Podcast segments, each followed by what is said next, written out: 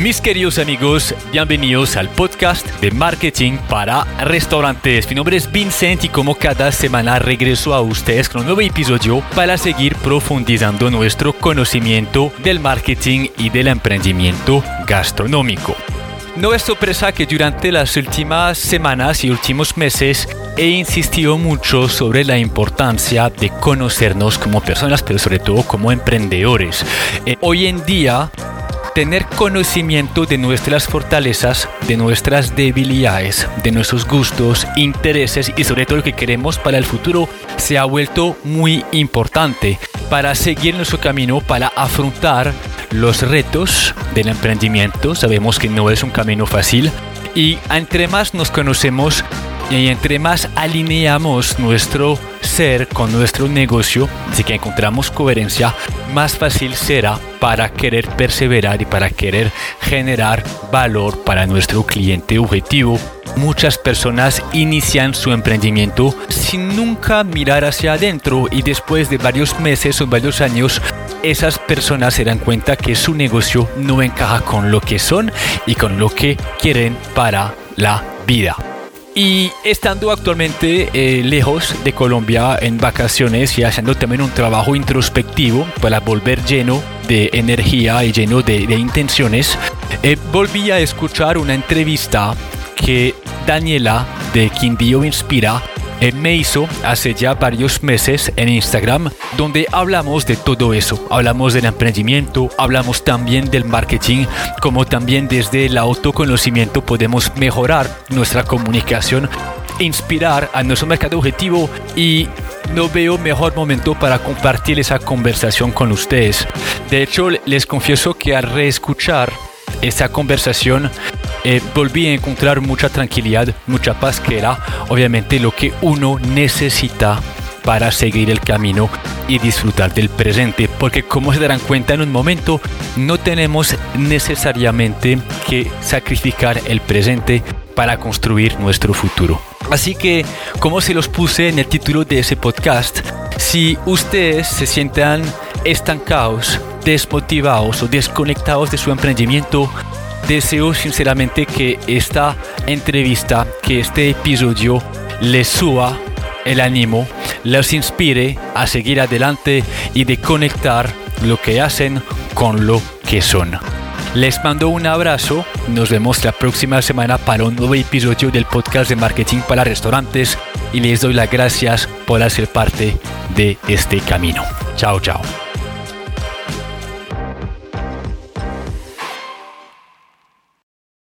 Bueno, pues bienvenido Vincent por acá a Quindío Inspira.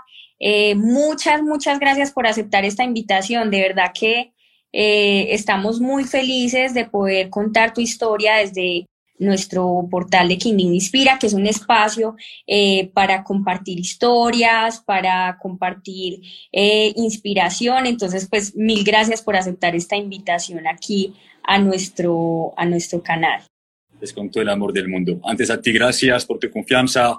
Tú, tendremos la oportunidad de vernos el 22 y 23 de, de, agosto. Sí, vas a estar por allá.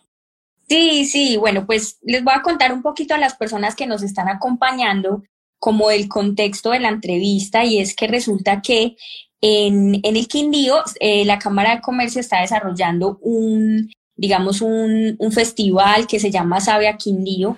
Es un festival eh, donde todos los restaurantes se unen para hablar de, pues como eh, es una estrategia de marketing precisamente, pues para mostrar lo que hacen los restaurantes, cuáles son sus valores, bueno, como toda esta idea. Y en el marco de ese evento, pues resulta que eh, Vincent es uno de los invitados como ponente en el espacio y cuando, bueno, cuando vimos esta información nos emocionamos mucho porque ya habíamos preguntado previamente si había algún evento eh, de marketing para restaurantes en el Quindío y pues cuando se confirmó, pues quisimos hacer esta entrevista para invitar a Vincent y que nos contara un poco en el marco de su visita al Quindío. Entonces esa es un poquito la historia. Eh, me gustaría también, Vincent, como contarle un poquito a la gente, como presentarte, eh, y, pues como para que ya empecemos con el, con el conversatorio y bueno, con las preguntas que tenemos para ti el día de hoy. Cuidado, me corchas. no, no, no, no, esto es, esto es puro compartir conocimiento. Tú ya estás muy acostumbrado, me imagino, a eso, a compartir lo que sabes, a tu experiencia. bueno, entonces, dime, Vivi. No, no, no, te escucho. Ah, bueno, ya, entonces como para contarle a las personas que nos están acompañando el día de hoy, Vincent es un francés que decide emprender en Medellín en el 2014, ¿cierto? Correcto. Decide emprender en Medellín, eh, monta una pastelería francesa, tiene una hamburguesería, una aplicación de costeo para restaurantes y una agencia de marketing para restaurantes, pero finalmente ahorita vamos a conocer un poquito más de tu historia. Eh, hoy día es el creador del proyecto Marketing para Restaurantes, que debo decir que yo soy una, eh, por decirlo así, fan del proyecto, por eso conocí eh, a Vincent, porque me escucho los podcasts los domingos, para mi trabajo, yo también trabajo con estrategias de marketing, entonces me ha parecido demasiado valiosa la información que tú nos compartes, eh, bueno, luego me contaste el blog, también me puse ahí a ojear el blog. Eh, me, he visto pues un poco de tus libros y de tu trabajo y la verdad que me parece maravilloso y pues por eso también he decidido contactarlos para realizar este live. Entonces te agradezco mucho, Vincent, por esta invitación y bueno, contarles pues a las personas que nos están acompañando que la idea es que Vincent el día de hoy nos comparta un poco de su experiencia. Súper. Bacanísimo, gracias. Y muy buena introducción. Fuiste al grano, perfectísimo.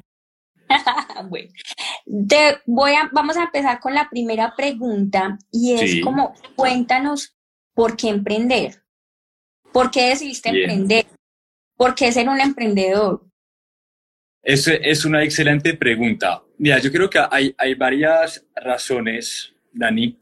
Eh, la primera es que llegué a Colombia y más allá de desde, desde la intención de realmente ser mi propio jefe y responsabilizar por mi vida, la, la primera conclusión que saqué al llegar acá es que el hecho de, de llegar de otro país a, a, Colombia, yo tenía muy claro desde el principio que si quería construir un futuro abundante, sostenible y si un día tarde o temprano me quiero devolver para mi país, no me podía quedar con un trabajo donde iba a percibir una nómina porque no me sustentaría la vida que esperaba tener en el futuro, ¿sí? O que espero tener en el futuro.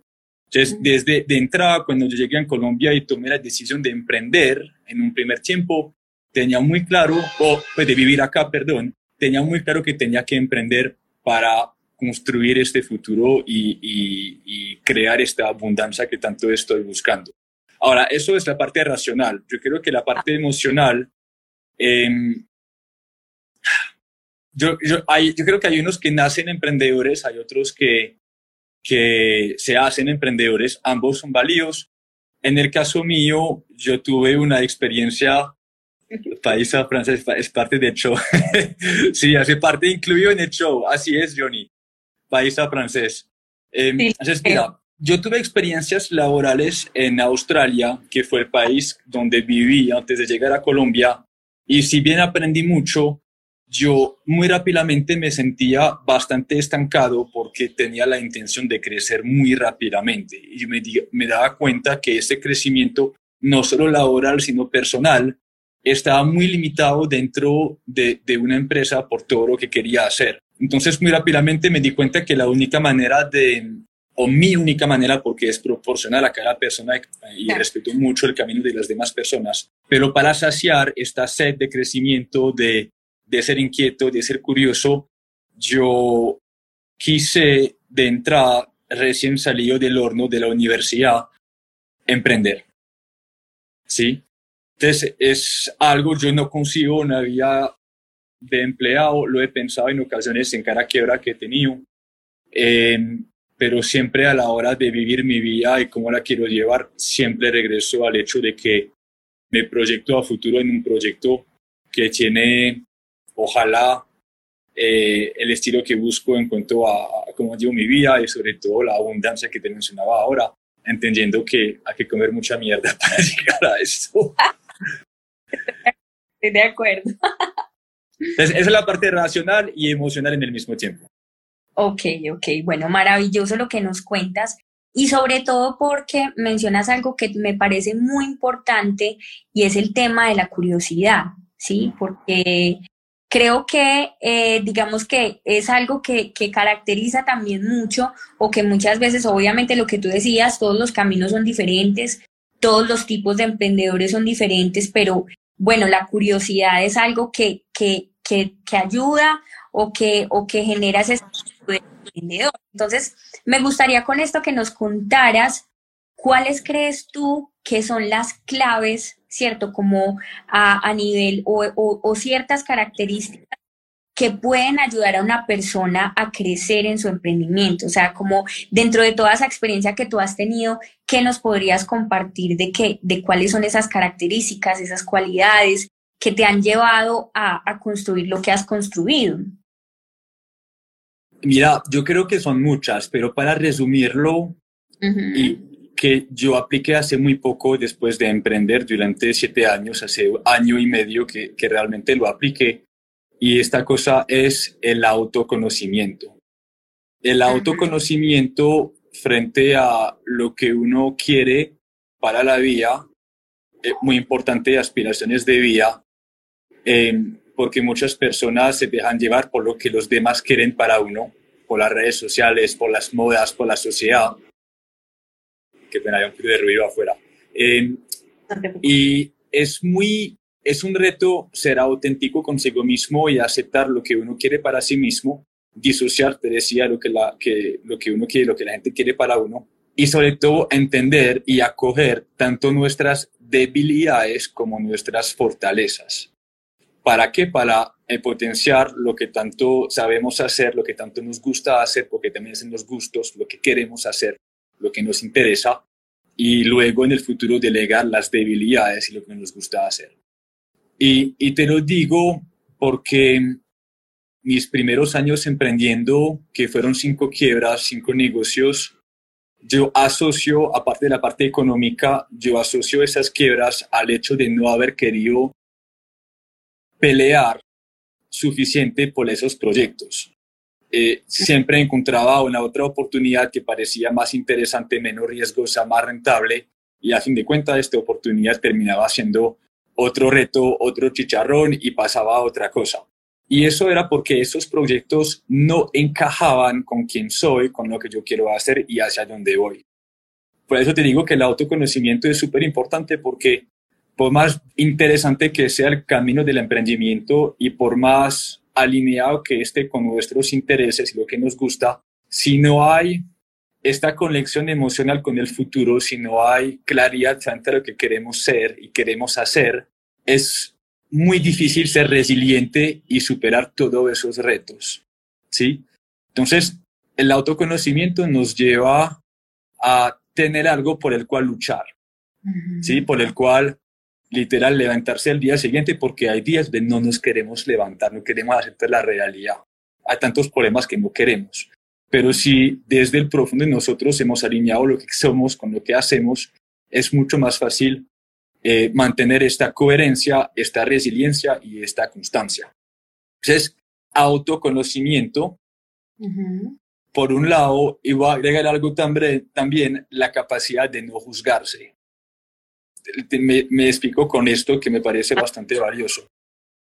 La capacidad de no juzgarse para mí es no aceptar que uno se va a dedicar a cagarla, a, a no darse palos, a no reprimirse, a no darse duro por equivocarse. Porque de hecho, o sea, un emprendedor es un, es un, eh, es un solucionador de problemas profesional se dedica constantemente a solucionar problemas. Esto es nuestra rutina constantemente, porque van a aparecer, por más que estemos planeando.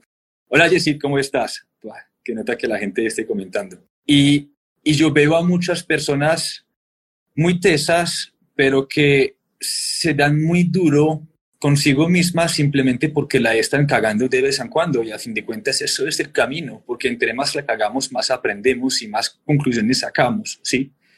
Entonces, la capacidad de no juzgarse hoy que va conectado con la inteligencia emocional es una una capacidad o una habilidad que en mi opinión cada emprendedor debería tener en cuenta y va conectado también con el manejo del ego y, emprender con humildad y entender que no, está, no lo sabemos todos, sino que nos falta muchísimo por aprender. Y cuando pasamos de querer ser el primero o querer ser el mejor a ser quien aprende, quien la caga y quien agradece el camino, hay un cambio completo de actitud dentro del emprendedor que va a impactar tanto la resiliencia como la felicidad. Eso que tú nos dices me parece muy chévere porque incluso hoy subía unas historias pues como invitando al live y estaba teniendo una reflexión por la mañana y decía como emprender muchas veces es como cuando uno sale a la calle y pisa la mierda y dice mierda, la calle.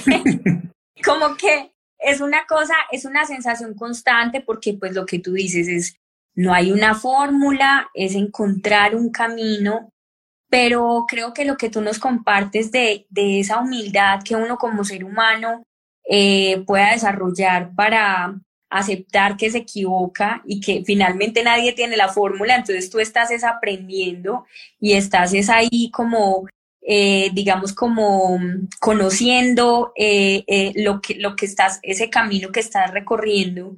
Entonces, pues maravilloso eso que nos aportas de ese valor de no juzgarse y tener la capacidad siempre de, dejar la competencia al lado, porque realmente el concepto de ser mejor, como también muchas veces comparto con algunas personas, es, es una idea muy, muy subjetiva, perdón, porque eso es, es, o sea, es imposible ser el mejor, o sea, no conocemos a todas las personas del mundo y hemos hecho estudios para saber quién es el mejor de qué.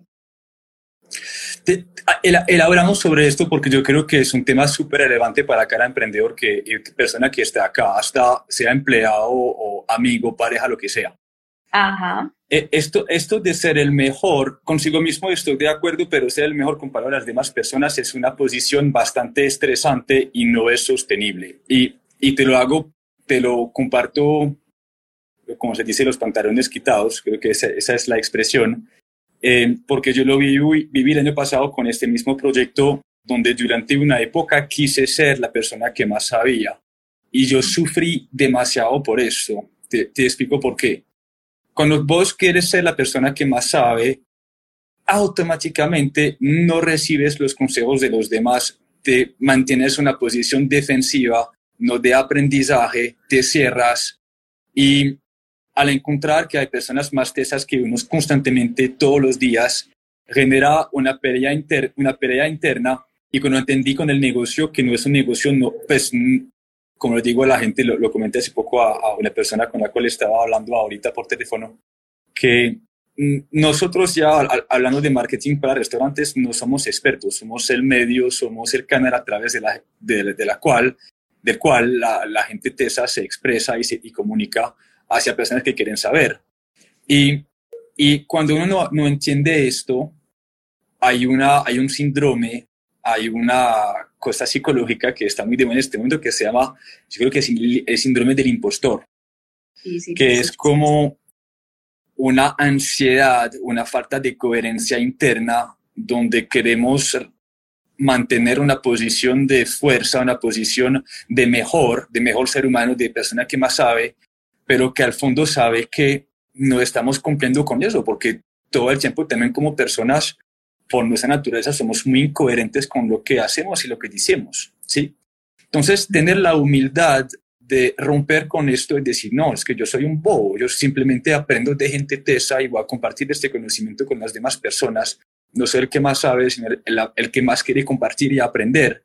Es una posición muchísimo más feliz, sostenible y aguantable que, que querer ser la mejor persona que, del, del mundo, ¿se me puede entender? Entonces, eh, esto es extremadamente importante y suma muchísimo dentro del proceso de emprender eh, y va conectado con lo que dijimos ahora, que es el tema de manejar el ego y sobre todo aprender a ser un poquito más sabio y humilde frente a lo que estamos viviendo y haciendo.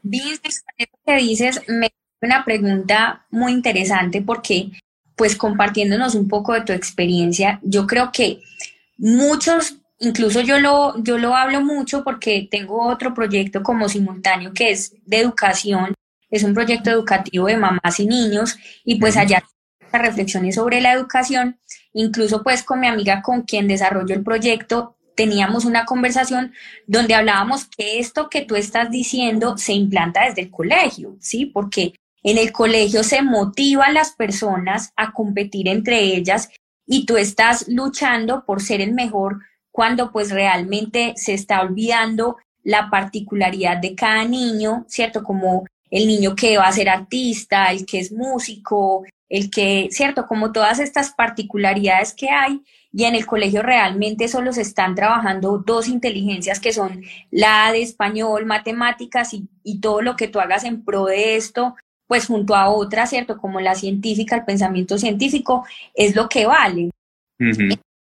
Pues de ahí creo yo que se desarrolla que todas las personas tengamos como esta tendencia a buscar ser el mejor, a ser el más sobresaliente, ¿cierto? Como todo hasta esto que tú nos comentabas, pero la pregunta puntual es como, ¿por qué y en qué momento a ti te llega como decir esa, por decirlo así, esa epifanía, que sé, como de momento de despertar y de, y de entender que ya no quieres vivir de ese modo y que ya no vas a, a vivir como en esa carrera loca que vivimos casi todos los seres humanos de competir entre todos y, pisarnos entre todos? O, sea, ¿en qué momento y por qué?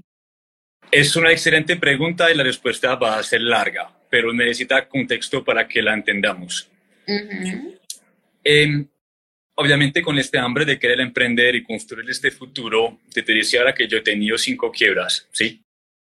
Y en de esas cinco, cuatro fueron emprendimientos que no conectaba con lo que yo quería hacer y hacer. Entonces es ahí que yo entendí la importancia de conectar mis gustos con, con mi trabajo y mis intereses. Y es ahí que había por fin creado una agencia de marketing gastronómico para restaurantes un año antes de la pandemia y donde realmente gocé de una rutina laboral que me encantaba. Sí, para mí eso no era trabajo, y era muy feliz.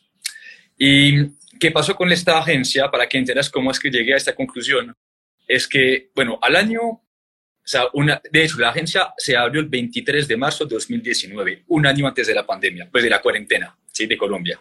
Y al año, pues ya tenía cuatro empleados, teníamos 12 clientes, etcétera. Y llegó la pandemia. Y llegó la pandemia, la agencia en cuatro meses pasó de tener cuatro empleados a 12 empleados y 12 clientes a 40 y pico de clientes en todo Colombia. ¿Sí?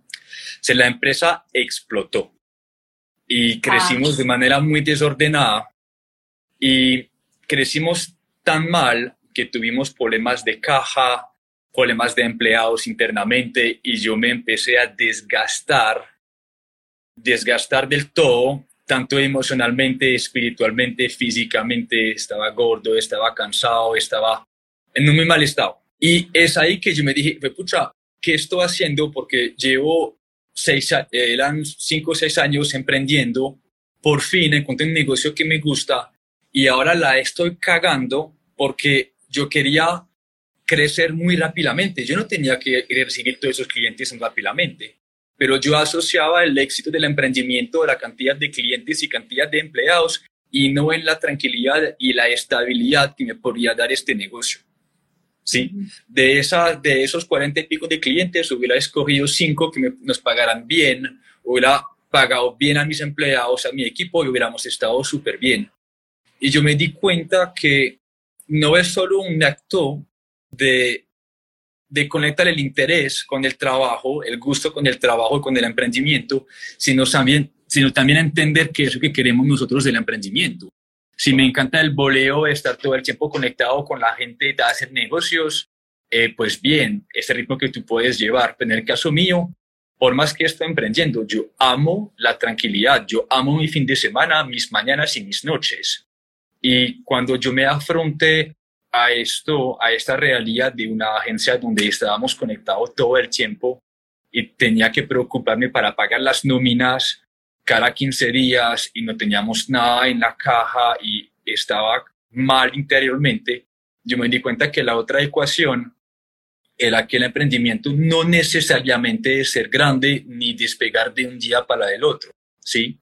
O sea, el emprendimiento, por ejemplo, no es solo lo de las startups. ¿Sí? No significa ronda de inversión, no significa tener 100 empleados, ni recibir, ni, ni explotar de un día para el otro. A que hace parte de las confusiones que yo creo que las personas tienen hoy en día. El emprendimiento es simplemente vivir de lo que uno ama, ¿sí? crear su negocio y percibir los ingresos para vivir de esto según sus aspiraciones de vida y entendiendo que un negocio tiene que crecer pues para ser sostenible. Entonces, cuando yo me afronté a esto, Dani, que fue una quiebra muy dura, porque yo estaba mal, te decía, mentalmente, físicamente, y me tocó indemnizar a mis 12 chicos. De hecho, de anécdota para que entienda esta dinámica, yo estaba, yo estaba como, bueno, de parte espiritual yo me daba un, un, un, retiro cada semana, iba a un convento donde unos monjes, literalmente, a, a, pasar el día con ellos para relativizar mi vida y, y, mantener esa parte estable en cuanto a espiritualidad para tomar buenas decisiones. Y un día, un día invité a un amigo que se llama Steven a acompañarme en este convento y él me habló de algo muy interesante que se llama el fear setting, o sea, en lugar de que sea goal setting de fijar objetivos, él me habla de fear setting, que es eh, fijar los miedos. Y me dijo, ¿cuál es tu miedo más grande en este momento? Y yo le dije, Steve, mira, mi miedo más grande es que la, la empresa se acabe, ¿sí? Y me dijo, listo, imaginamos que mañana la empresa se acabe, ¿qué va a pasar? Y yo dije, listo, pues eh, entonces me toca de los chicos, me quedo con dos, tres clientes y rearranco. Y yo me di cuenta en este momento que lo mejor, o más bien, lo peor que me podía pasar era lo mejor que me podía pasar. Porque al quebrar esta empresa o al cerrarla o al empezar todo desde cero, hubiera podido volver a encontrar la paz que estaba buscando, pero sobre todo los ingresos que estaba necesitando.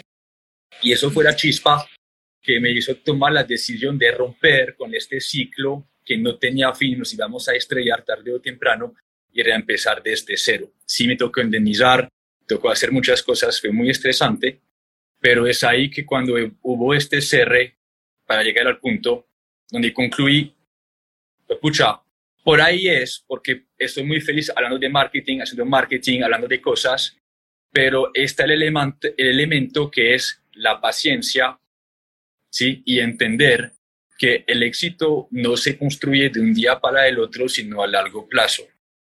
Y entré en un trabajo bastante introspectivo, y conectamos con el autoconocimiento, donde realmente me pregunté, en, en una época donde tenía muy probablemente depresión, me pregunté qué es lo que quiero para mi vida. Si me quiero jubilar, a qué edad me quiero jubilar. Si quiero trabajar hoy, en qué condiciones quiero trabajar hoy, porque realmente no hay que sacrificar el presente para el futuro. Uno puede tener un buen presente y construir un buen futuro, pero esto depende de las decisiones que tomamos con la empresa.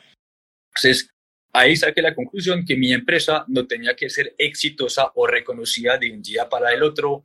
Entendí que la primera persona que se iba a pagar iba a ser yo, iba a pagar yo primero y que el, el día que va a invertir en un nuevo empleado ese día, tuviese yo la caja y la tranquilidad económica para también pagarle eh, bien a él y que ambos tengamos un buen estilo de vida. ¿Qué significa eso? No acelerar, no quemar las etapas, sino dejar que el negocio por sí solo crezca, nos dé esta abundancia que necesitamos y reinvertir tranquilamente esta abundancia en mayor calidad de vida y mayor equipo de trabajo. Entonces, mirad dónde todo nos lleva. Es que esto, insisto, eso para mí es lo que yo quiero para mi vida, pero puede que para cada persona que esté acá sea muy diferente. Por eso que la respuesta no es haz esto, sino autoconócete como persona, sepa lo que tú quieres para tu futuro, que es una pregunta muy difícil a definir, porque no sabemos lo que queremos para el futuro, pero sí sabemos lo que nos gusta, sabemos quiénes somos y hacemos un pequeño esfuerzo y eso lo tenemos que interiorizar para luego crear el emprendimiento que realmente encaje con nuestro estilo de vida del presente y el que queremos tener en el futuro, eh, sea en 2, 3, 4, 5, 10, 20 años. Digamos hoy día, mmm, no sé si tú has escuchado a un filósofo que se ha hecho muy popular. Él es un filósofo oriental que se llama Byung-Chul Han. No sé si, si lo has escuchado por ahí. Él, eh, es chévere porque digamos que él, lo postean en el tiempo, o sea, es un filósofo que, que, se ha hecho viral, por decirlo así, en la pandemia se hizo muy viral, y él tiene un ensayo que se llama Hoy día, creo que, pues no recuerdo el título exacto, pero es más o eh, hoy día la gente se sobreexplota y cree que eso es el éxito.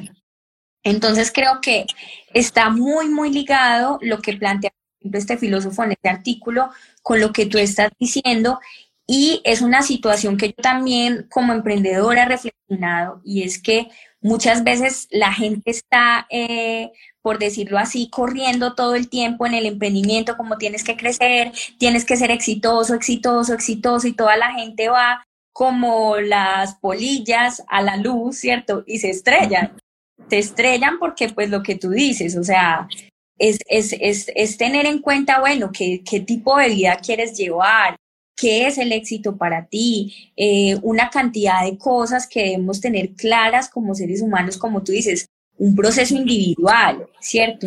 Entonces, me parece muy, muy interesante eso que nos compartes de tu historia y también quisiera contarle a las personas que nos están acompañando, bueno, saludar un montón de gente que nos está escribiendo por el chat, eh, amigos, me imagino que también amigos y, seguidores de la cuenta de Vincent. Y bueno, pues eh, contarles que este, que este proyecto de Kinding Inspira, precisamente eh, uno de los propósitos es inspirar a través de estas historias como la de Vincent, de verdad que nos estás aportando muchísimo el día de hoy con tu experiencia. Y bueno, preguntarte también, Vincent, yo cuando escuché el, el, proyecto de marketing que tienes, de marketing para restaurantes, una de las cosas que me comentó es que tú hablas mucho de la inspiración, ¿sí? Y que, y que hablas de cómo es, de cómo comunicar eh, para inspirar, ¿cierto? Y, y, también me gustó mucho que tú hablas de emprender con propósito. Entonces ya después de que tú vives este proceso que nos estás contando, esta crisis, reevalúas, eh, por decirlo así, estas cosas en tu vida, eh, cuéntanos qué, ¿qué nos, o sea, qué te lleva a, este, a esta nueva visión de emprender con propósito, de comunicar para inspirar? Cuéntanos un poco de todo esto que empiezas a desarrollar. Y por supuesto, perdóname, ahí alguna anotación de tu proyecto de marketing para restaurantes y cómo lo vives ahora. Súper. Bueno, vamos a, necesito otra vez volver en el pasado para volver a dar contexto porque creo que el, el conductor es importante. Durante la, durante la, la experiencia de la agencia, em, algo que tenía muy claro cuando llegó la pandemia es que no, no, sabíamos qué iba a pasar. De hecho, el monstruo de la pandemia no fue tanto el tema de la salud, aparte del COVID, sino también la incertidumbre que, nos, que, no, que, no, pues, que teníamos y que no sabemos qué iba a pasar en esa época. ¿sí? Y cuando sucedió esto, yo me prometí y le prometí a nuestra pequeña comunidad que tenemos en la época que íbamos a investigar lo más posible y yo me dediqué a buscar muchísima información sobre las crisis económicas anteriores, cómo se comporta el consumidor con los restaurantes, qué pasan con los restaurantes en las épocas, etc. Y le cogí muchísimo gusto al acto de investigar resumir, escribir y compartirlo con las demás personas, que es ahí que nuestro blog había iniciado, ¿sí? Entonces, todo lo que estábamos investigando era para nuestros clientes, pero también para nuestra comunidad, que éramos como 4.000 personas en la época, si no estoy mal. Y a la hora de buscar temas de marketing gastronómico, que era un tema que me apasionaba, me di cuenta que el sector no contaba con mucha información, o más bien contaba con mucha información, pero con eso de profundidad, digo siempre, si uno, uno océano de información con muy poca profundidad. Pero al interactuar con nuestros clientes durante la, la, pues la, cuando tenemos la agencia para crear estrategias, para acompañarlos, yo me di cuenta que de ellos salían muchísima información, muchísimos datos, y que de nada me servía buscar en Google ideas si mis propios clientes tenían toda la información que había que sintetizar e inspirarse de ella para eh, crear estrategias. Bueno, para resumirlo, todo eso nos llevó a tener tanto contenido con respecto a los domicilios en la época que era el único canal de venta que decidí en el segundo semestre de 2020 de escribir un libro que era Domicilios para Humanos. Yo creo que lo tengo por acá. Es este, mira, que fue el primer libro, Domicilios para Humanos. ¿sí? En esa época yo no sabía qué iba a pasar con este libro, lo, lo lanzamos simplemente porque no había literatura sobre el tema y yo sé que iba a ayudar a muchas personas. Y cuando nos quebramos, ¿sí? eso fue a principios del, principios del 2021, ese libro se seguía vendiendo bien. Y yo me di cuenta de algo, es que, pucha, si el sector no cuenta con literatura y si las personas nos están demostrando que tienen hambre de conocimiento, en este caso, yo voy a crear una empresa que se va a dedicar a escribir la biblioteca de marketing de restaurantes. Entonces me voy a poner yo el objetivo, no en un año, no en dos, no en cinco, sino en diez años, que marca, eso es muy pretencioso, pero marca cuando, cuando me quiera, el día cuando me quiero jubilar, entre comillas, que seguiré trabajando. durante los próximos 10 años me voy a dedicar a esto. Y en lugar de buscar información que voy a, a coger de Google o de otros artículos, lo que voy a hacer es dedicarme a aprender de gente tesa. Voy a crear una rutina investigativa. Vamos conectando los puntos que va conectado con mi hambre de curiosidad que te mencioné ahora de por qué estoy emprendiendo, lo que me gusta, aprender. Lo va a conectar. Hola Gabriel, ¿cómo estás? Entonces quise conectar em, esto con ese estilo de vida y la materia prima mía no iba a ser comida, sino el conocimiento de las personas. Pues le decía que Vincent es un bobo, yo, yo, no soy un experto, yo soy una persona que aprende de gente tesa. Lo que sí hago es que todo este conocimiento lo arrojo diariamente en un modelo, en libros que nos permiten reunir esta información y compartirlo con la comunidad no es una información inventada, es una información que viene de experiencias, estrategias, palabras reales de emprendedores exitosos o que también se han quebrado. ¿sí? Entonces, ¿a dónde va conectando esto? Es por un lado el producto o el estilo de vida que va conectado con lo que me gusta en la industria que me gusta, con el estilo de vida que me gusta y que entrega un producto que realmente, realmente está impactando a las personas. Ahora, Ahorita me hablas de inspiración. Yo, sobre todo el año pasado y, parte de este, de este año 2022, yo siempre me he preguntado por qué se les dificulta a los restauradores crear estrategias y hacer marketing, ¿sí? ¿Qué es, ¿Dónde es que bloquea? Porque la gente no hacen experiencias, no se dedican a crear valor para sus clientes y se quedan únicamente en su restaurante. Y al interactuar con todos esos emprendedores del día a día, yo encontré algo en común que las personas exitosas tienen, tienen, comparten, es el hecho que esas personas lograron conectar su identidad, sus creencias, sus aspiraciones de vida, sus intereses con su negocio. Han visto en su negocio la oportunidad de alinear sus gustos, su vida con su emprendimiento y expresarse. Y esas personas, al volver su negocio parte de ellos, automáticamente contaban con la inspiración para contar cosas, para crear estrategias, para ser únicos en el mercado, para generar diferenciación. ¿Sí? Y es ahí, mira que otra vez estamos conectando que se habla de autoconocimiento, que la clave de un buen emprendimiento y de un buen marketing que inspira a las personas que no buscan la venta, la venta es el simple hecho de autoconocerse y con este autoconocimiento conectarlo con nuestro emprendimiento.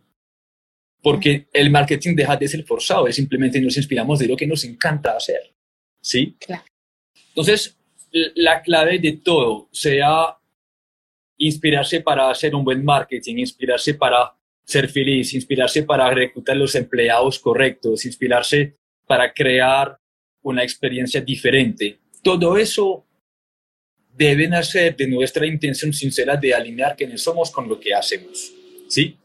Y, es ahí que va conectado con el tema de narrativa que tanto estamos estos días comentando en las redes sociales, que lo sintetiza todo. Es como es que al hacer ese trabajo introspectivo como emprendedor, logramos conectar ese trabajo con la empresa y que la empresa también empiece a tener una razón de ser, unos valores, unas creencias en las cuales nos inspiramos para crear experiencias. ¿Sí? Entonces, mira, es que todo va conectado al autoconocimiento y, y va, va, ya sí, me, ya sí me siento coherente porque lo que estoy promoviendo y lo que estoy diciendo es lo que yo hice en mi propia vida y lo que yo me gusta también compartir con las demás personas, ¿sí? Este emprendimiento con propósito, entendiendo que el propósito el propósito no es que vamos a salvar el mundo, que vamos a ser mejores seres humanos, que tenemos que amar, sí, sí tenemos que amar, sí tenemos que ser mejores, pero yo veo más el propósito como entender nuestros dones, entender nuestras debilidades, entender nuestros gustos, nuestros intereses y ser coherentes con eso y potenciarlo a través de lo que estamos haciendo, sea un empleo o sea un emprendimiento. ¿Sí? Ah, bueno, dale, dale. No, no, no, bien. Es que yo hablo mucho, me tienes que interrumpir de vez en cuando porque si no, yo toda la noche. Igual todo lo que nos estás compartiendo me parece pues maravilloso y también hay algo que me gustaría aportar, de algo que yo también trabajo con los clientes cuando estamos desarrollando estas estrategias de ese tema puntual que estás diciendo y es que también es la única manera cuando, o sea, cuando vas a crear narrativa cuando vas a comunicar de qué se trata el proyecto que sea sostenible. ¿Por qué?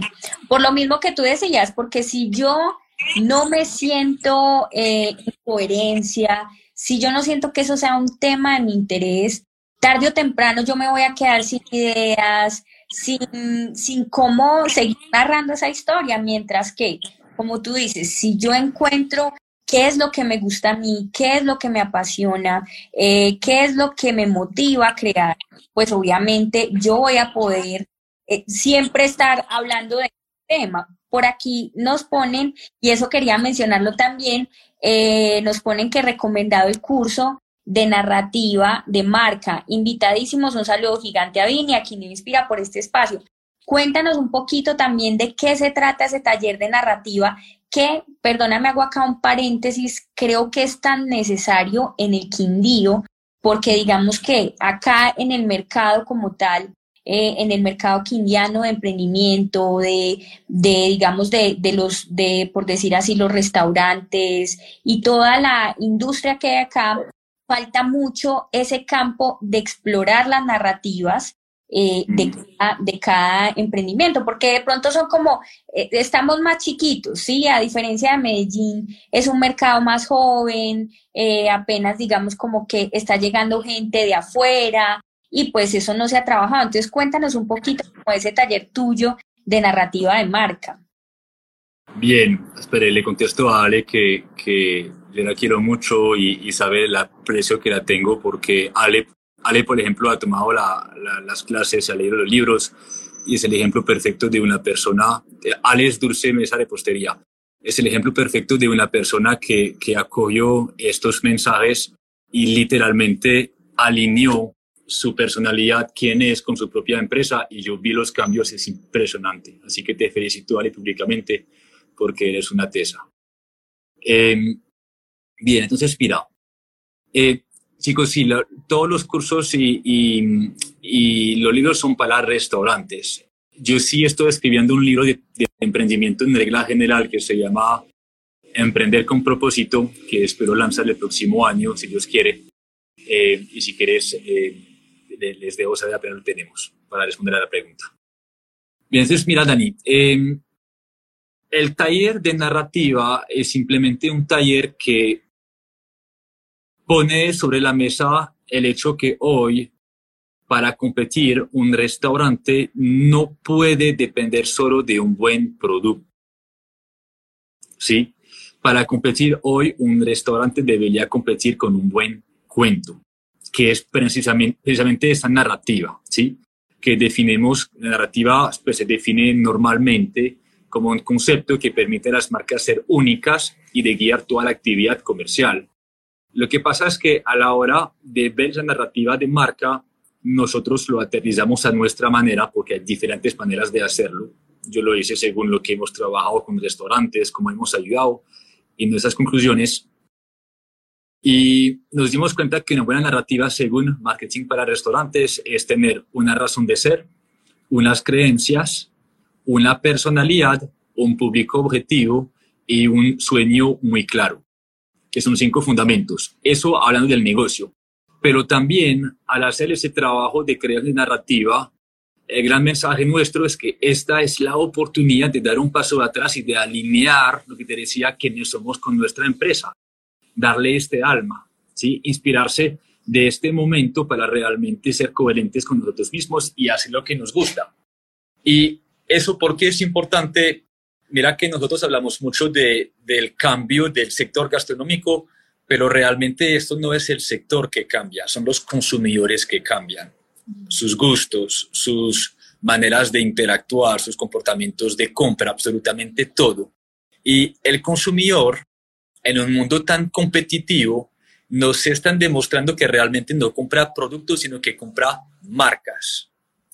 Compra a marcas que tienen una razón de ser, que tienen una personalidad, que crea conversaciones, ¿sí?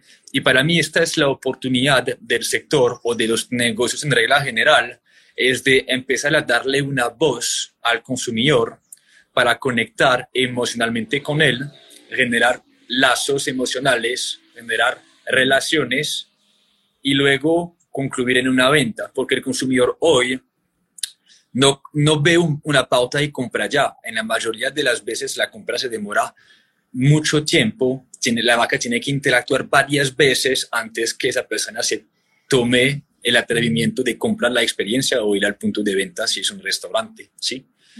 Y, la calidad de esas interacciones o la capacidad de inspirar, inspirar al consumidor, no vender, no convencer, va conectado con el hecho de que buscamos precisamente crear conversaciones alrededor de los intereses de la marca y los intereses de esa persona, que va conectado con qué? Con las creencias y la razón de ser de la, de la empresa. ¿Sí?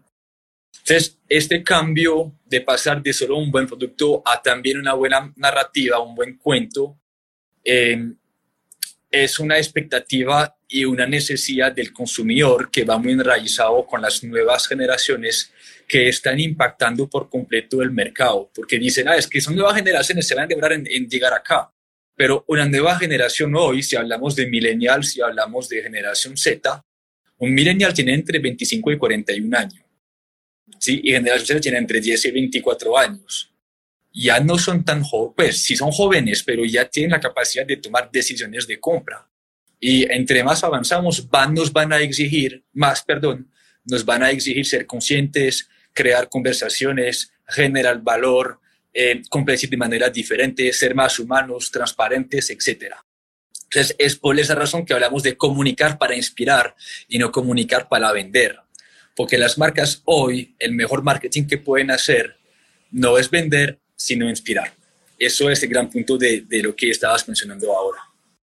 Eso que compartes ahí me parece muy genial y lo quiero enlazar con una reflexión que tenía y que también me gusta compartirle a algunos clientes, que es con lo que pasó en la feria de Buro en Bogotá. Ese caso puntual creo que es un ejemplo muy claro de lo que tú nos estás compartiendo. Y creo que, o sea, creo que a nivel comercial para todas las personas que están acá que tienen emprendimientos es también como algo muy importante que se debe tener en cuenta y es que los nuevos consumidores son muy críticos y son consumidores que te van a revisar desde tu responsabilidad social, el impacto ambiental que tienes, cómo tratas a las personas, eh, una cantidad de cosas que hoy día muchas empresas que ya llevan muchos años en el mercado de pronto están mm. relegadas en ese tema. Entonces creo que eh, es un ejemplo muy, muy interesante para enlazar, porque finalmente lo que tú dices, o sea, como que el nuevo consumidor tiene unos valores claros, tiene una identidad clara, es un pensamiento crítico y las empresas deben trabajar en su responsabilidad social, en su narrativa, en los valores que están comunicando, porque pues de, de no hacerlo, mira lo que pasa con la feria, o sea, muere un espacio o pues de alguna manera se fractura de una manera muy fuerte porque tantas empresas que empezaron a retirarse de la feria y todo el impacto que esto generó a nivel público, las noticias, bueno, una cantidad de cosas y todo a partir, pues, como de, del... De maltrato. De, ajá, de, de, de, de la falta de valores de una marca. Entonces creo que esto es un ejemplo muy claro que demuestra que los empresarios, los emprendedores que quieran eh, como seguir en el futuro y, preservar sus, sus empresas, tienen que entender que estos nuevos, estas nuevas generaciones son unos consumidores muy diferentes y que hay que brindarles una narrativa, que hay que brindarles unos valores de marca y unas cosas muy, muy, por decirlo así, como importantes, que no era como antes, como tú dices, que bastaba solo con tener un buen producto. Dani, elaboramos más sobre esto esto no solo aplica para los clientes, sino también para los empleados. Más allá de tener un mercado objetivo, hoy los negocios deben tener empleados objetivos, ¿sí? De misma manera que estamos creando una narrativa para eh, conectar emocionalmente con nuestro consumidor, eh, gente que piensan como la marca, que valoran lo que estamos diciendo, debe ocurrir también internamente con los empleados. Y, es por esta razón que muchas empresas, y sobre todo en nuestro sector, tienen dificultad de retener sus empleados porque están compitiendo, uno, con nóminas más o menos y condiciones un poquito más complicadas por los horarios, por las condiciones de trabajo. Y si las empresas empezaran a contratar, porque ese problema de rotación de empleados, sí hay un tema de oferta laboral más llamativa, por ejemplo, trabajar desde casa digitalmente, etcétera, pero también es un tema de reclutamiento y de saber escoger a los empleados correctos que encajan en nuestro, cuenta, en nuestro cuento, perdón, que encajan con las personas con las cuales queremos trabajar, que piensen lo mismo que nosotros, que sueñan con nosotros. ¿sí?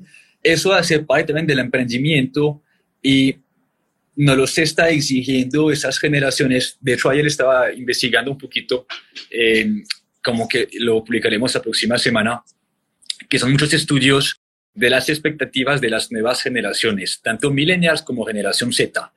Y en todos los estudios dicen, bueno, la economía, obviamente, tener un buen salario es importante, pero hablan de valoran las empresas con responsabilidad social. Está en todos los estudios. Y, va, y valoran las empresas, están interesados en las empresas que tienen un buen ambiente laboral, y que tienen también horarios flexibles, que es más complicado para el sector gastronómico, pero lo que rescató mucho de eso es la responsabilidad social. El consumidor o el empleado hoy exigen una cierta responsabilidad frente a todo a nuestro entorno, ¿sí? Porque esas generaciones, pues la nuestra, yo, creo que tú y yo somos millennials, eh, crecimos en un mundo donde nuestros papás eh, o, hasta el mundo digital nos dicen, cuidado con el medio ambiente, cuidado con los derechos humanos, cuidado con tu alimentación, con eh, los animales, con el mar. Entonces, eso, obviamente, a medida que lo vamos asimilando con nuestra educación, con nuestro estilo de vida, se convierte en una expectativa muy subconsciente, no consciente, muy subconsciente, que va a fomentar o que va a cambiar nuestro comportamiento, sea laboral o sea de compra. Y eso es extremadamente relevante. Esos son cambios socioculturales que tenemos que entender. Las empresas que no entienden las, nuevas, las expectativas de las nuevas generaciones tienen fecha de vencimiento. ¿Sí? Totalmente. Entonces, eso es importante todo para el consumidor como para el empleado. Claro, claro. Eso que, eso que tú, que tú nos compartes ahí eh, de los estudios y es, es, es precisamente lo que tú nos compartes, que realmente somos generaciones que hemos tenido que vivir unas experiencias muy diferentes a las que vivieron nuestros padres, porque en cierta medida en ese tiempo no había un, un, ¿cómo se dice? Como una, un acercamiento mediático tan fuerte. Y hoy día cualquier noticia la tienes en 10 segundos en tu celular. Entonces, eso también es muy importante que, claro, eso cambia totalmente las lógicas de la relación entre los seres. Enterarnos de una guerra en un par de minutos, en una cantidad de cosas, y eso también genera una cantidad de estrés y, y, y por así de, de como de unas, mm, pues mira que por ejemplo hoy día hay mucha más depresión, una cantidad de cosas que también están relacionadas a esto. Entonces, claro, nosotros como emprendedores sí tenemos que pensar cómo es nuestro cliente, cuáles son las necesidades de ese cliente, porque finalmente, como tú dices, nosotros entramos a resolver problemas. Entonces, si vamos a resolver problemas, tenemos que vamos a solucionar los problemas. Y pues si no tienes conocimiento de quiénes son esas personas, cuáles son sus dolores, sus angustias, su todo eso, pues difícilmente vas a poder conectar con estas personas. Es esto, y esto se va a aplicar para absolutamente todo, no solamente a nivel sociocultural, sino también económico, tecnológico, medioambiental, político, etc. ¿A, qué me refiero con esto? Es que los negocios, en regla general, están constantemente impactados por fuerzas, fuerzas perdón, externas que no podemos controlar. ¿sí? No, no, podemos controlar una pandemia, una crisis económica, eh, una catástrofe natural, no sé, lo que pasa. Siempre van a aparecer de una manera o la otra. Y si bien no lo podemos controlar ni planear, ¿sí? Tenemos la responsabilidad de adaptarnos. Y es ahí que, el tema de ser un solucionador de problemas profesionales, ser un emprendedor es importante. Entiende que no lo podemos controlar todo, pero tenemos que adaptarnos constantemente. Y eso sugiere entender las dinámicas de nuestra sociedad y, y de nuestro mundo, tener un ojo sobre lo que está pasando, entender que muy probablemente en los próximos meses vamos a entrar en crisis económica y que no podemos hacer gran cosa sino aguantar y apretar la nalga. ¿sí? Entonces, todo eso es muy importante. Y, y, para elaborar sobre el tema de las noticias, que yo creo que también eso se va a acelerar aún más, es que nuestro mundo se está digitalizando, es una realidad. Es una realidad y eso hace que los consumidores o las personas tienen contacto directo con las marcas, tienen la capacidad de contestar, tienen la capacidad de dar su opinión, de compartir una noticia buena o mala, ¿sí? Y, esa digitalización de nuestro sector o del mundo en regla general no significa deshumanizarse. Yo creo que muchas empresas eh, pierden oportunidades porque por digitalizarse se quedan en el solo acto de publicar por publicar o es tener un perfil digital, pero eso no es. Tienen que seguir, eh, tienen que seguir siendo humanos, conectar humanamente, transparentemente, auténticamente con las personas, ¿sí? Que va una vez más conectado con la narrativa, las creencias, la personalidad, porque es lo que nos da de qué hablar, cómo hablar, cómo interactuar, qué conversaciones crear, etcétera. ¿Sí? Entonces, el punto ahí que es, es que como emprendedores entendamos el mundo en el cual estamos. No nos quedemos en una burbuja esperando que las cosas pasen porque pasen. No, tenemos que entender y tenemos que empezar a tomar acción para acomodarnos a esos cambios que no podemos controlar. Esta es la responsabilidad nuestra. Ahí, ahí con lo que dices también, como invitar a las personas que nos están acompañando y a todos los emprendedores de que básicamente lo que tú decías, es espíritu curioso, porque finalmente cuando uno tiene curiosidad por entender su entorno, por entender, eh, digamos, como el mundo que está viviendo, qué está pasando, pues también llega a esos momentos, como tú dices, de investigación, de leer, por ejemplo, Hoy tenemos que entender también, como tú dices, tenemos una herramienta grandísima que es el Internet y que si tú quieres investigar sobre antropología, que es muy importante para emprender, de sociología, de psicología, de todo lo que dices, o sea, realmente de todo lo que somos como humanos, pues lo podemos encontrar a través también del Internet y eso nos permite desarrollar una visión mucho más amplia del mundo y de lo que podemos hacer para ayudar a solucionar los problemas. Ahí me gustaría preguntarte algo muy puntual y es qué tips o qué, qué podrías tú ahora con esta nueva recesión que, que, que, se viene para el, para el mundo.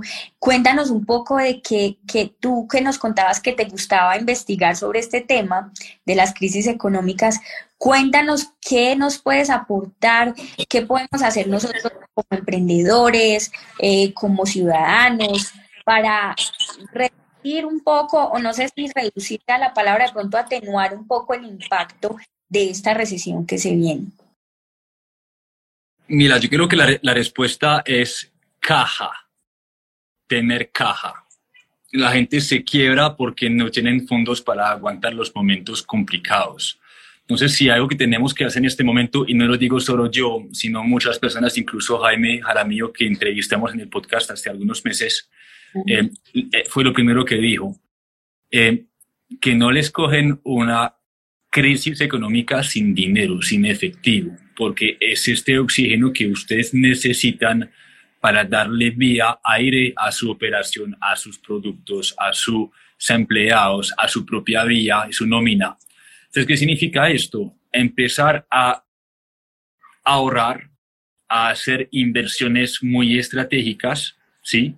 A entender muy bien que es esta caja que nos va a permitir sobrevivir y en paralelo a entender algo muy importante. Una crisis económica es un, nos, nos vamos a morir.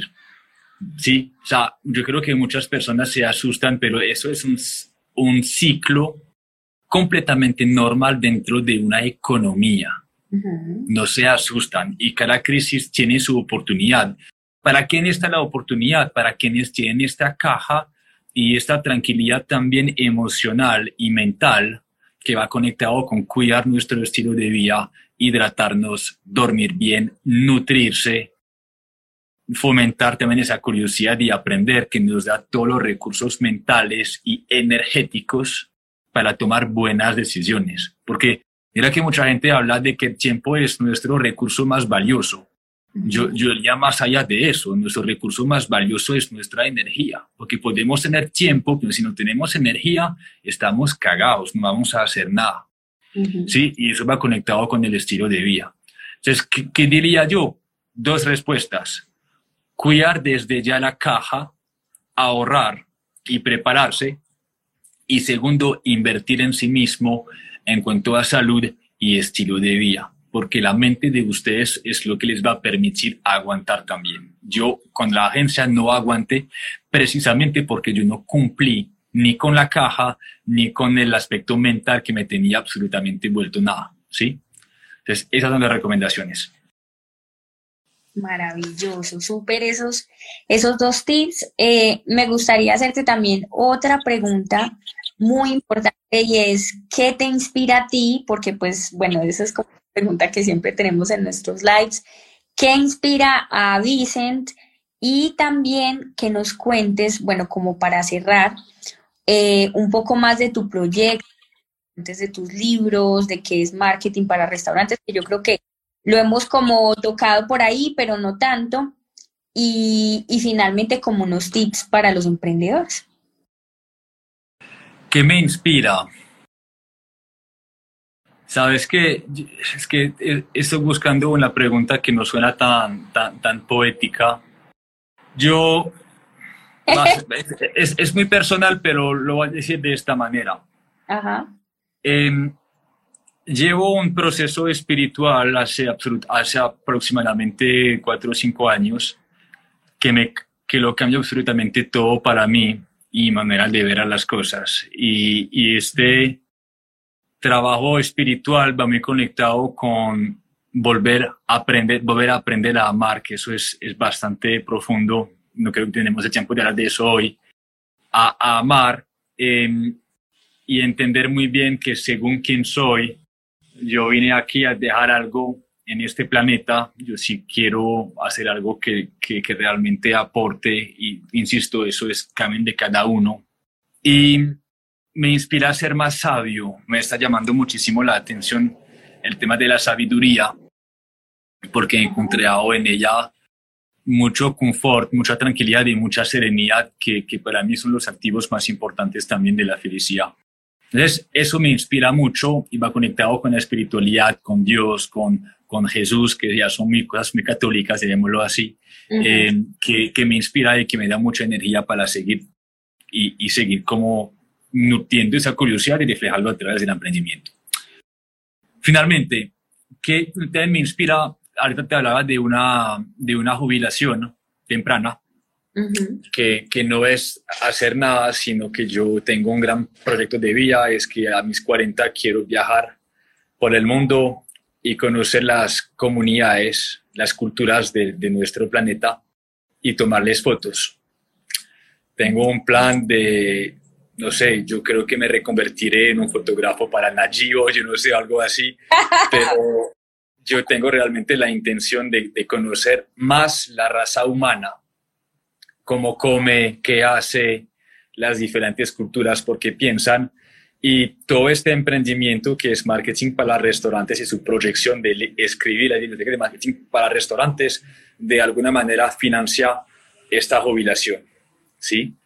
Eh, entendiendo que esta empresa, por eso la semana pasada decía que eso, esa se llama marketing para restaurantes, sino Vincent para, para restaurantes, lo que sea, eh, o Vincent Marketing, porque yo tengo muy claro que esta empresa va a seguir durante muchos años, pero que la tengo que delegar lo antes posible y por eso debo ser el canal y no la persona que más sabe, ¿sí? Eh, para que mi tampoco dependa también de mi cara. Entonces, eh, el compromiso está desde la intención hoy en día de construir este valor, construir esa biblioteca que yo creo que es el granito de arena que debo agregar a este planeta. Eh, con paciencia, yo tengo 31 años, entonces me, quedan 9 años, la, la, meta son los 40. Me voy a dedicar a esto, voy a generar muchísimo valor, voy a, a tener mi equipo de trabajo con marketing para restaurantes que va a pensar lo mismo que en lo que yo pienso, que se proyecta, que va a ganar también en esta empresa.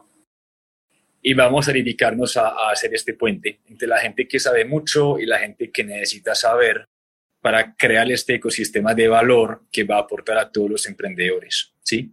Esté yo o no esté yo, esto va a seguir para muchos años y puede que mañana no esté escribiendo yo un libro, sino mis empleados, sino otras personas lo tengo muy claro y, y, me gustaría que siguiera siendo algo importante y divertido para las personas. Entonces eso, eso es principalmente el proyecto y, y, ya, y marketing para restaurantes, lo que se viene son grandes cosas. Eh, cabe, cabe subrayarlo. Nosotros nos dedicamos a escuchar cuáles son sus dolores, cuál es el, el tema de actualidad, que les está doliendo. Este semestre es el tema de la crisis económica y el tema de los empleados. Entonces estamos entrevistando a personas investigando sobre esos temas precisamente para brindar soluciones, arrojar soluciones y convertirlos en libros o en podcast o en artículos de blog o en post de Instagram, ¿sí? Entonces, para volverles sostenible es que cuál sea el problema que mañana aparezca, para ustedes, si es un, algo muy común en el sector, le vamos a prestar atención y vamos a encontrar soluciones para brindarlas a nuestra comunidad y ayudarles con el emprendimiento. Esto es eso, es lo que hacemos. Por aquí nos ponen gracias eh, por el contenido. Y de verdad, muchas gracias, bien por ese gran proyecto, porque de verdad es, es un proyectazo y de verdad aportas mucho valor a todas las personas que tenemos eh, la oportunidad de escucharlo, de, conocer de tu proyecto de marketing para restaurantes. El concepto personal va mucho más allá de marketing para restaurantes. Creo que se puede, o por lo menos en mi caso personal, yo lo, yo he escuchado estas estrategias y las he aplicado digamos, a, a otro tipo de emprendimientos y también me parece muy valioso.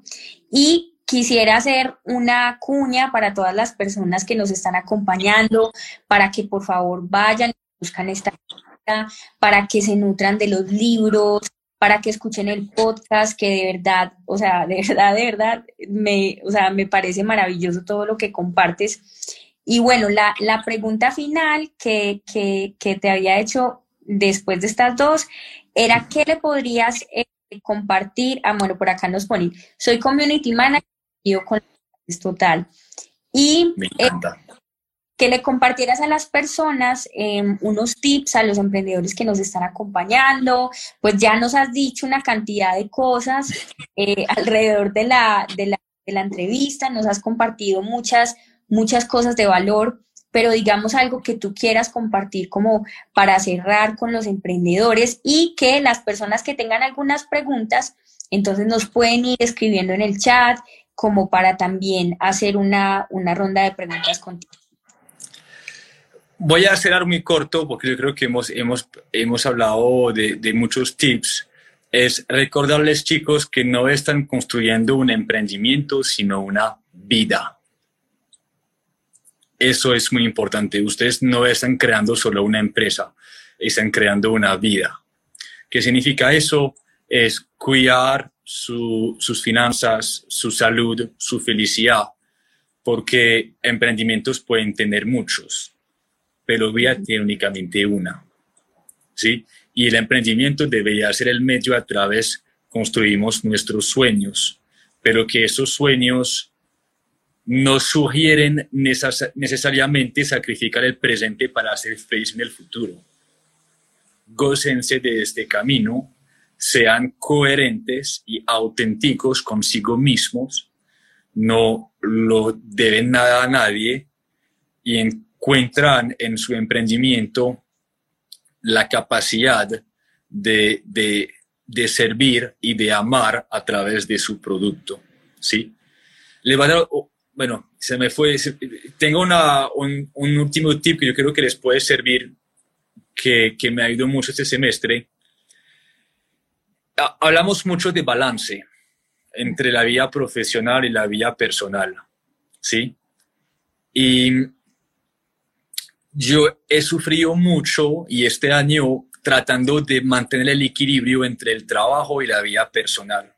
Y yo, y yo creo que esto fue un error y gracias a Dios entendí, pues me llegó un mensaje diciendo un podcast de, de Rich Roll que, que entrevistó a Arthur Brooke, creo, sí, Brooke, que habla, es un experto en, en felicidad, mejor dicho. Y lo que él dijo en ese podcast me quedó sonando y me alivió del todo. Él, él dijo que las personas más felices tienen tres cosas. Ajá. Un propósito, o sea, hacen las cosas con propósito que va conectado con el autoconocimiento. Segundo, lo disfrutan, lo que él dice enjoyment, disfrutan lo que hacen. Y tercero, que para mí era lo que me hacía falta, era la satisfacción. Y con eso de la satisfacción es sentirse contento, satisfecho con lo que estamos haciendo. Lo que pasa es que para ser, para sentirnos satisfechos, debemos esforzarnos. Y cuando hablamos de equilibrio o cuando hablamos de balancear, muchas personas se equivocan porque creen que es alejarse del esfuerzo, alejarse de la incomodidad mientras que es la incomodidad y el esfuerzo que permite tener la satisfacción de sentirnos satisfechos de haber logrado algo y que va a contribuir a nuestra felicidad.